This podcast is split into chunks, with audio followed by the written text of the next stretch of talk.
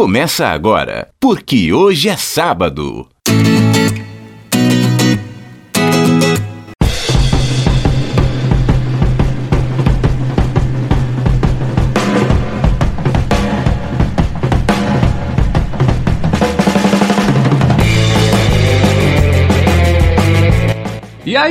Bom dia para você que é de bom dia, boa tarde para você que é de boa tarde, ótima, ótima noite para você que nos acompanha nos bytes da internet. É o programa, é o podcast, porque hoje é sábado. Olá, meu amigo Fabiano Frade, olá família PQS. Eu não posso deixar de dizer que amanhã é domingo. e hoje é sabadão, dia 27 de junho, o último sábado deste mês e estamos aí já vivendo já dias e mais dias de quarentena. E a gente começa o programa de hoje, essa edição 0048, com uma notícia bombástica, Ailton.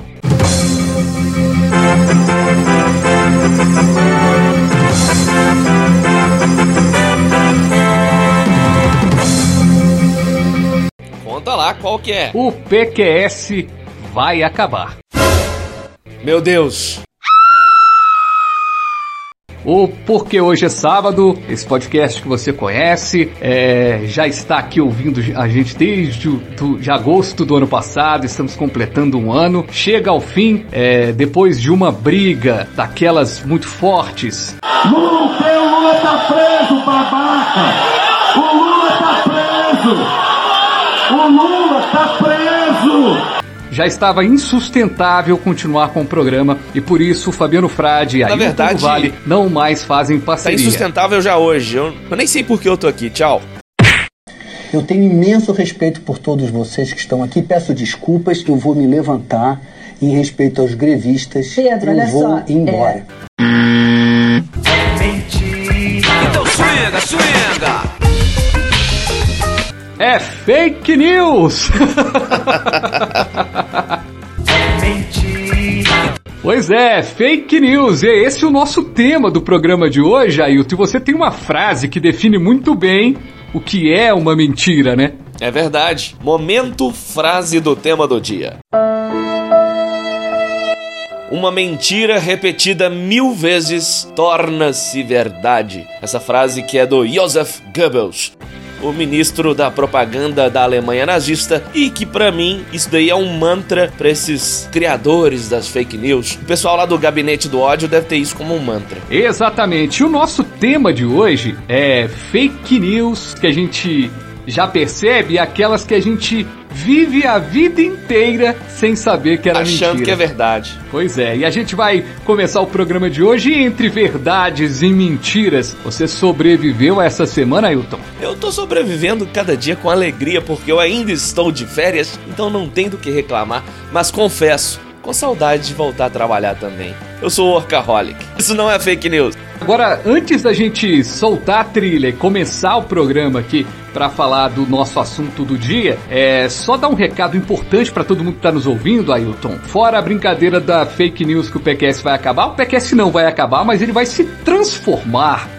Pois é, vai se transformar. Por quê? A gente está encerrando a primeira temporada daqui três programas. Estamos no 0048, próximo programa 49, o outro no programa número 50. E a gente vai encerrar a primeira temporada e na segunda temporada do programa a gente vai ter muitas novidades, né, Ailton? Exatamente. Nós estamos preparando um pacote para aquelas pessoas que adoram nos acompanhar todo sábado. Estão aí não só pela amizade, né, Frade? Exato. A gente sabe que tem um pessoal que realmente curte o programa, adora se informar aqui com a gente, ouvir nossas opiniões distintas. Então nós vamos precisar do apoio financeiro dessa galera, um apoio mínimo, até simbólico, ou aqueles que puderem colaborar com um recurso um pouquinho mais, ah, digamos, passado simbólico, dá um valor aí mais expressivo porque nós precisamos sustentar algumas melhorias no Exato. nosso podcast. Nós temos um servidor, custos desse servidor para hospedagem do PQS e também vamos preparar conteúdos exclusivos para quem for assinante, para quem for apoiador do nosso programa.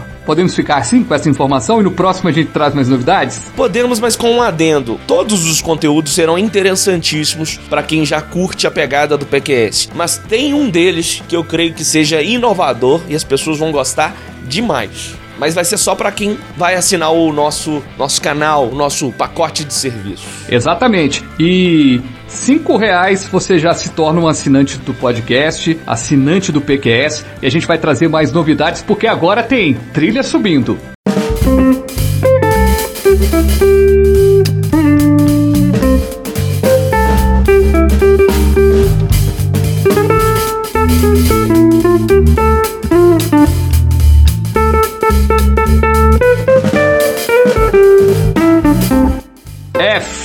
Fake news. Todo dia, toda hora, a vida inteira. Pois é, mas em termos jurídicos, o Brasil nunca discutiu tanto esse tema. O Supremo Tribunal Federal decidiu na última semana que o chamado inquérito das fake news está de acordo com a Constituição e deve prosseguir. O inquérito foi iniciado, vale lembrar, por uma decisão de Toffoli, de Toffoli, em março de 2019. Esse inquérito apura ataques ao STF e aos ministros por meio de notícias falsas, calúnias e ameaças. Nos últimos meses, apoiadores e aliados do presidente da República Jair Bolsonaro foram alvo de buscas no âmbito desta investigação. Ailton, essa investigação das fake news pode chegar em lugares inacreditáveis, como inclusive ventila-se a possibilidade que eu acho remota até de uma anulação das eleições. Mas para você ter uma ideia de quanto a fake news já foi utilizada como ferramenta, né? sem dúvida nenhuma. É um inquérito complicadíssimo, porque você vê que há contradições entre aqueles que defendem o processo que inclusive um dos argumentos mais utilizados é que, ah, como que o STF pode acusar e julgar ao mesmo tempo? Esse foi inclusive o um embasamento que o Alexandre de Moraes disse que as próprias regras da casa, do, do próprio STF, permitem que ocorra essa, essa maneira um pouco, talvez, incomum por demais. Porque normalmente quem acusa é o Ministério Público uhum. e aí sim a justiça vem por sua vez para fazer o seu julgamento e o processo como um todo. Dessa vez é um bem atípico. O próprio STF acusa e também julga. Mas é, há controvérsias dos dois lados, há interesses político por, por, políticos por trás, sem dúvida, e muitas polêmicas. A gente, como jornalistas, devemos lembrar que no ano passado, inclusive, um órgão de imprensa, no caso a revista Cruzoé, ela foi censurada porque ela publicou uma matéria que continha alegações ali contra um dos ministros, e o Alexandre de Moraes, e o STF STF como um todo censuraram a matéria. Uhum. Então, é, ao mesmo tempo que a gente entende a importância desse processo para acabar com, como eu falei lá no início do programa, o gabinete do ódio, que são os bolsonaristas, que nós temos evidências claras e a própria justiça já está agora no encalço desses caras que é, tem um modus operandi para construir notícias falsas e usar isso de forma política, é importantíssimo que essas figuras sejam combatidas. Mas ao mesmo tempo, nós temos que questionar também até que ponto o STF pode ir. Qual é a independência do STF? Qual é a independência dos poderes? O STF tudo pode, inclusive acusar e julgar aqueles que vão contra a própria instituição. É um trem complicado, viu, Frade? Eu digo isso porque eu tenho escutado especialistas especialistas aqui e acolá, nos programas de TV inclusive, e você vê que aqueles caras que entendem ali de Constituição, entendem de direito, uhum. eles mesmos se embolam para tentar compreender se realmente o STF pode fazer isso ou não. E eu digo mais, você sabe que existe aí uma galera que tenta definir inclusive o que é fake news, porque vamos fazer uma meia culpa aqui, nós jornalistas também erramos. Uhum. O problema é quando o erro é intencional que essa é a questão, né, da fake news. Agora, quando o cara já cria notícia falsa propositalmente para alcançar ali um determinado objetivo, é, manipular mesmo uh, a massa. Agora, o mais complicado é que a gente tem uma massa é, no Brasil que não consegue diferenciar o que é uma notícia falsa e uma notícia verdadeira. É, lembrando Exato. que uma notícia, diga-se de passagem, verdadeira, ela pode ter meandros ali de notícias falsas. Né? A gente conversava, Ailton, antes de começar a gravar esse programa, a gente, eu lembrava até de da gente destacar assim que se, se você pensar na produção jornalística, muita coisa ela acaba saindo de algo ficcional, né? Olha só como é que funciona. Até falar um pouquinho que para quem não é jornalista que está acompanhando nosso programa, e ainda bem, viu, Ailton? Muitos jornalistas, muita gente que não é jornalista, e a gente fica muito feliz, porque o nosso grande foco é chegar nas pessoas que né, que não Fora são do, do meio da meio. comunicação, exatamente. É, e, explicar um pouquinho, olha como é que funciona a cobertura de, de, uma, de uma pauta é, nos grandes veículos de comunicação, numa televisão, por exemplo. Eu quero falar que está chegando o fim do mês e apesar do prazo que o, o a Receita deu para fazer o, a declaração de imposto de renda até dia 30 de junho, muitas pessoas não fizeram. Ponto. Isso é uma informação.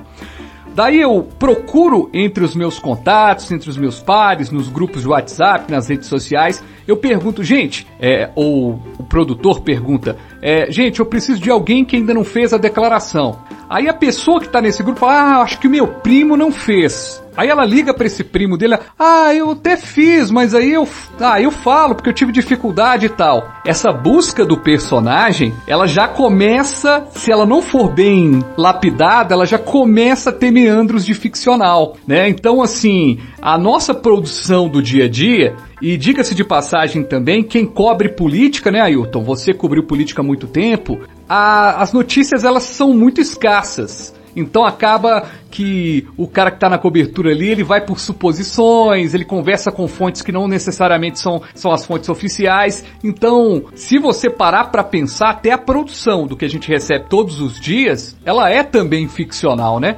Exatamente, na TV ocorre muito isso, mas no impresso também. Exato. Porque o jornalista define a pauta ou recebe a pauta dos seus editores que o jornal quer falar sobre determinado assunto. Então o jornalista tem que se matar para encontrar aquele personagem, porque às vezes não, não cai assim na cabeça do cara Exato. uma pessoa que vai falar sobre tal situação. E é engraçado isso, porque às vezes o repórter ele precisa cumprir aquele objetivo, ele precisa fazer uma reportagem Aham. sobre a uh, questão aí, por exemplo, do imposto de renda, que ainda não fez a declaração. E aí o cara ele até força na pergunta, ele vai forçando as perguntas até que o personagem fale aquilo que ele precisa pro gancho da matéria. Exatamente. Acontece demais. Isso é fake news? Claro que não, porque o personagem é real, é uma é pessoa. Real, exato. Só que o jornalista ele tá, eh, digamos assim, instigando a fonte a falar aquilo que ele precisa para a reportagem. Mas isso, isso é muito comum. Ailton, mas isso acontece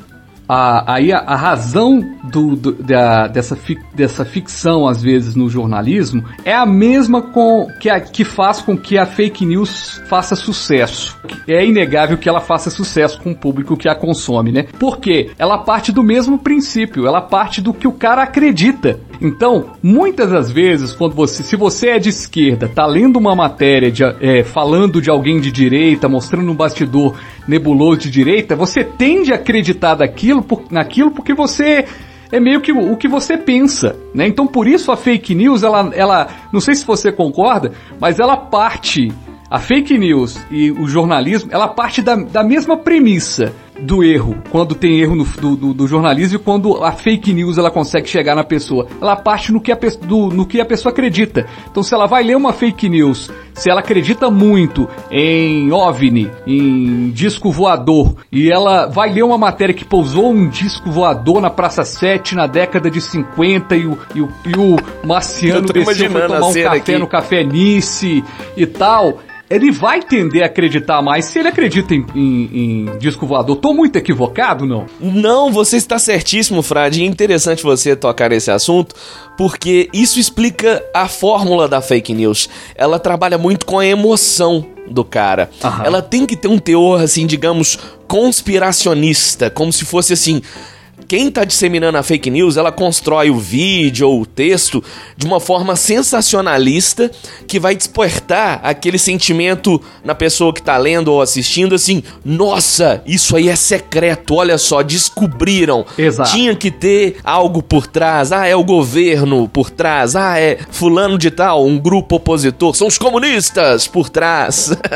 Inclusive, para exemplificar essa situação, eu recebi um vídeo essa semana, tem um porteiro que Frade, que é muito meu amigo, eu gosto muito dele, e é interessante porque ele sempre compartilha fake news comigo. Essa semana ele me mandou um vídeo que é um suposto médico uhum. mostrando um documento lá de uma funerária, falando assim: ah, tá vendo? Esse senhor aqui de 82 anos morreu porque teve um infarto. Só que o médico lá, no momento de fazer o obituário e tal, declarou que é Covid-19. Uhum. E o exame tinha mostrado que ele não tinha a Covid, não tinha o coronavírus. Só que os hospitais recebem 18 mil reais por cada caso de Covid. E isso tá aumentando os números. Um negócio assim, completamente fantástico. Maluquice, né? A maluquice, o vídeo, o cara grava assim, mostrando documentos, é, como se fosse algo ultra secreto que esse cara teve acesso. Uhum. E o tom, repara, o tom é sempre sensacionalista. Agora. Digamos assim, o, o, olha que segredo que eu descobri. É, não, e aí, a situação é tão curiosa, porque a gente tá falando aqui, ah, que a gente identifica e tal. Tem algumas situações, é, e vale lembrar que tem portais hoje que são especializados em desmentir fake news, né? Existem agências disso que tem um, umas questões que são desmentidas que você acredita, você pensa assim, como é que alguém acreditou que isso era verdade? Nas semanas passadas circulou um vídeo na internet do diretor-geral lá da OMS, é, o Tedros Adhanom, ele dançando um forró na, em algum lugar e fala assim, quebraram o isolamento muito claramente que era um cara que parecia com ele, um vídeo antigo, o cara dançando um forró. A agência teve que desmentir. É fake news. Agora, Frade, é. é interessantíssimo isso aí que você falou, porque pegaram um vídeo de um cara semelhante. Agora nós vamos entrar numa discussão que ela é mais profunda, inclusive tô fazendo aqui uma brincadeira com o termo, que são as deep fakes. Porque a deepfake, digamos que é o máximo, é o auge da fake news. Hum. E é algo que nós vamos ter que lidar nos próximos anos de uma maneira. Nós, jornalistas, então, precisamos nos preparar para enfrentar essa onda que já é realidade. Não é futuro distópico, não é Black Mirror, né? Que é aquela série lá ficcional fantástica. O que, que é a deepfake? São os caras que são especialistas em programação de computadores, em efeitos visuais, que já conseguem pegar, por exemplo, exemplo, o seu rosto, Fabiano Frade, o cara pega todas as suas imagens que estão disponíveis aí nas redes sociais, uhum. no Google. Você que é um cara do rádio, nós dois que estamos aqui gravando podcast, o cara já vai ter aí um acervo de 47 episódios com as nossas vozes. Uhum. E ele tem ali, já existem diversos softwares, programas que o cara alimenta ali o programa, o servidor com os nossos dados, com o nosso, nosso rosto, com as nossas vozes e conseguem colocar, criar um efeito visual que é assim, é perfeito, é coisa de Hollywood. Você assiste e fala, não, realmente é o Fabiano Frade que tá ali. E faz a máquina falar algo que você nunca falaria, que Jamais nunca tenha falaria, falado. né? Sabe como isso começou? Com a indústria pornográfica. Pessoal aí que pegava imagens de celebridades ah, e colocavam sim. a face aí das de mulheres, principalmente, em corpos de atrizes pornô, em cenas reais, e falavam que era vídeo vazado é, de uma celebridade. Teve uma época que as, as atrizes, né, elas tiveram muito que soltar nota, né, dizendo que não fizeram filme, não lembro disso. Muito, teve muita coisa, né? Deve ter até hoje, mas teve no passado que teve isso. Agora, a fake news ela tem uma força muito grande e esse processo que você está falando aí acontece demais nas eleições, né? Tem umas coisas que são surreais. Eu estava vendo um depoimento do Marcelo Freixo, é, que é do PSOL, que é deputado e foi candidato a prefeito do Rio de Janeiro. E ele conta que ele ganhou o primeiro turno, né, no Rio de Janeiro e foi para o segundo turno com o Marcelo Crivella. Ele conta que ele saindo assim, deu o primeiro o resultado do primeiro turno no domingo. Na segunda-feira pela manhã ele foi pegar um táxi. No que ele entrou no táxi, o taxista falou assim: "Você é um vendido! Você é um falso!" Xingou ele todo. Aí ele falou: "Rapaz, não sei o que eu te fiz, eu, eu votei em você e você me decepcionou, mas você votou em mim ontem." Aí ele ele foi mostrou, o taxista mostrou o áudio pra ele, né? Aqui, olha. Tinha uma pessoa igualzinho ele igualzinho a voz. Ele falou assim, cara, é, ele ouviu e falou assim, sou eu mesmo. Tipo um comediante, assim. E o cara falando igualzinho ele, falando assim, eu vou acabar com os táxis, vou dar valorização pro, pro Uber, que é uma briga justamente naquele período da eleição passada para a prefeitura. Tava aquela O briga, cara né? isso acredita na hora, né? Você acredita na hora e não. E aí, mais uma vez, o cara que não tem o conhecimento, ou o cara que quer acreditar, né? A gente vai Ele embarca na onda na hora. numa onda. A gente tem que fazer o papel. É por isso que eu acho que as pessoas vão, vão descobrindo que, por pior que ela seja, por problemas que ela tenha, a imprensa ainda é o melhor caminho. Ailton. Pra gente caminhar pro final do programa, a gente tem que falar também das mentiras que nos acompanham ao longo da vida, né? É, por exemplo, as nossas avós sempre falaram pra gente: olha, não come o bolo, não come o bolo agora não, porque tá quente e vai dar dor de barriga. Tá comprovado que não dá dor de barriga. É verdade. Eu tenho algumas brincadeiras pra fazer, inclusive contigo, também sobre esses assuntos. Eu quero ver se você vai acertar ou não. Diga lá, Posso ir na primeira? pode? Você sabia que é fake news que banana evita cãibra? É mesmo? Banana, olha o bananeiro. É verdade. Ó. A, a causa da cãibra é deficiência de magnésio e ou cálcio, e não de potássio. Todo a- mundo acha que banana evita cãibra é fake, é mentira, é mito. E eu vou além, viu? Eu vou além agora. Você sabia Vai que lá. o homem não veio do macaco, velho? Vida, motor e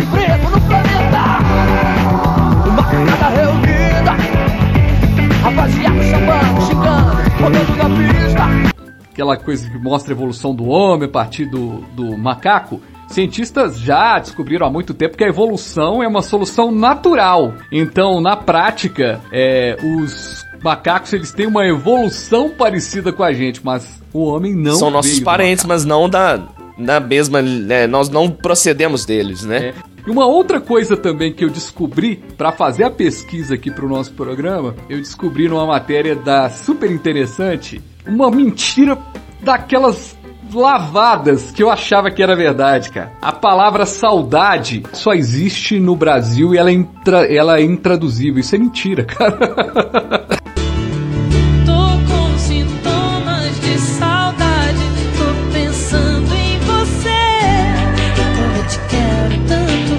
A ideia de que a palavra saudade não possui equivalência em outras línguas é um dos grandes mitos para os linguistas. Na corta. Espanha é soledade, añoranza, ou seja, o sentimento saudade, ele existe em todas as línguas. Tentou romantizar aí a língua portuguesa Isso. nesse sentido, né? Vou te mandar uma então que você com certeza devia escutar da sua mãe. Coisa gelada dá dor de garganta. Verdade ou mito? Rapaz, é mito, eu aprendi isso com, com o otorrino, cara. Eu tinha uma coisa engraçada, eu tinha isso quando eu comecei a trabalhar com rádio e tal. Eu tinha essa coisa, eu não tomava coisa gelada, eu, eu esperava as coisas desgelarem e tal. Cara, depois que eu descobri essa, que foi desvendado esse mito, eu fiquei numa felicidade, porque eu gosto de tomar um- uma coisa gelada e tal. Ih, rapaz, dá nada.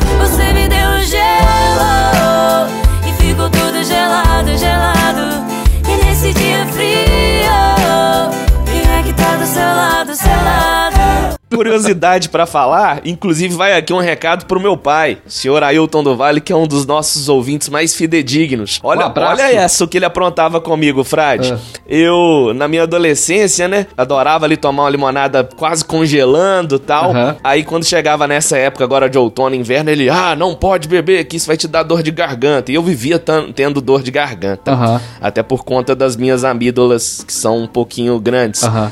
Aí, ele, eu, nesse mesmo período de inverno, eu pegava ele direto tomando aquela cerveja trincando. Aham. Aí eu ia falar com ele, né? Eu, é, pai, você tá falando pra eu não tomar limonada, não, não, não tomar um picolé, um sorvete, mas tá aí o senhor tomando a cerveja gelada. Aí ele, olha a fake news. Ele falava, não, mas cerveja não serve nesse caso porque o álcool, ele evita que o, o gelado... Enfim, ele usava uma justificativa tosca. Rapaz, dizer que mas aí, a cerveja podia, Mas você sabe- o- a limonada não. Mas você sabe que o- a, sua- a justificativa do seu pai até tem um pouquinho, sim, eu tenho um pouquinho de experiência com isso. Por exemplo, se você pegar um- uma limonada gelada e uma cerveja gelada, eu tenho uma impressão de que ela desce menos congelante. A cerveja, por isso que a ce- a cerveja tem que estar muito gelada pra estar boa. É, talvez seu pai, seu pai tenha razão, viu, rapaz? Fake news! Fake news agora, vou contestá-lo. É fake A news. cerveja não precisa estar gelada para ser boa. Ah. Uma cerveja decente,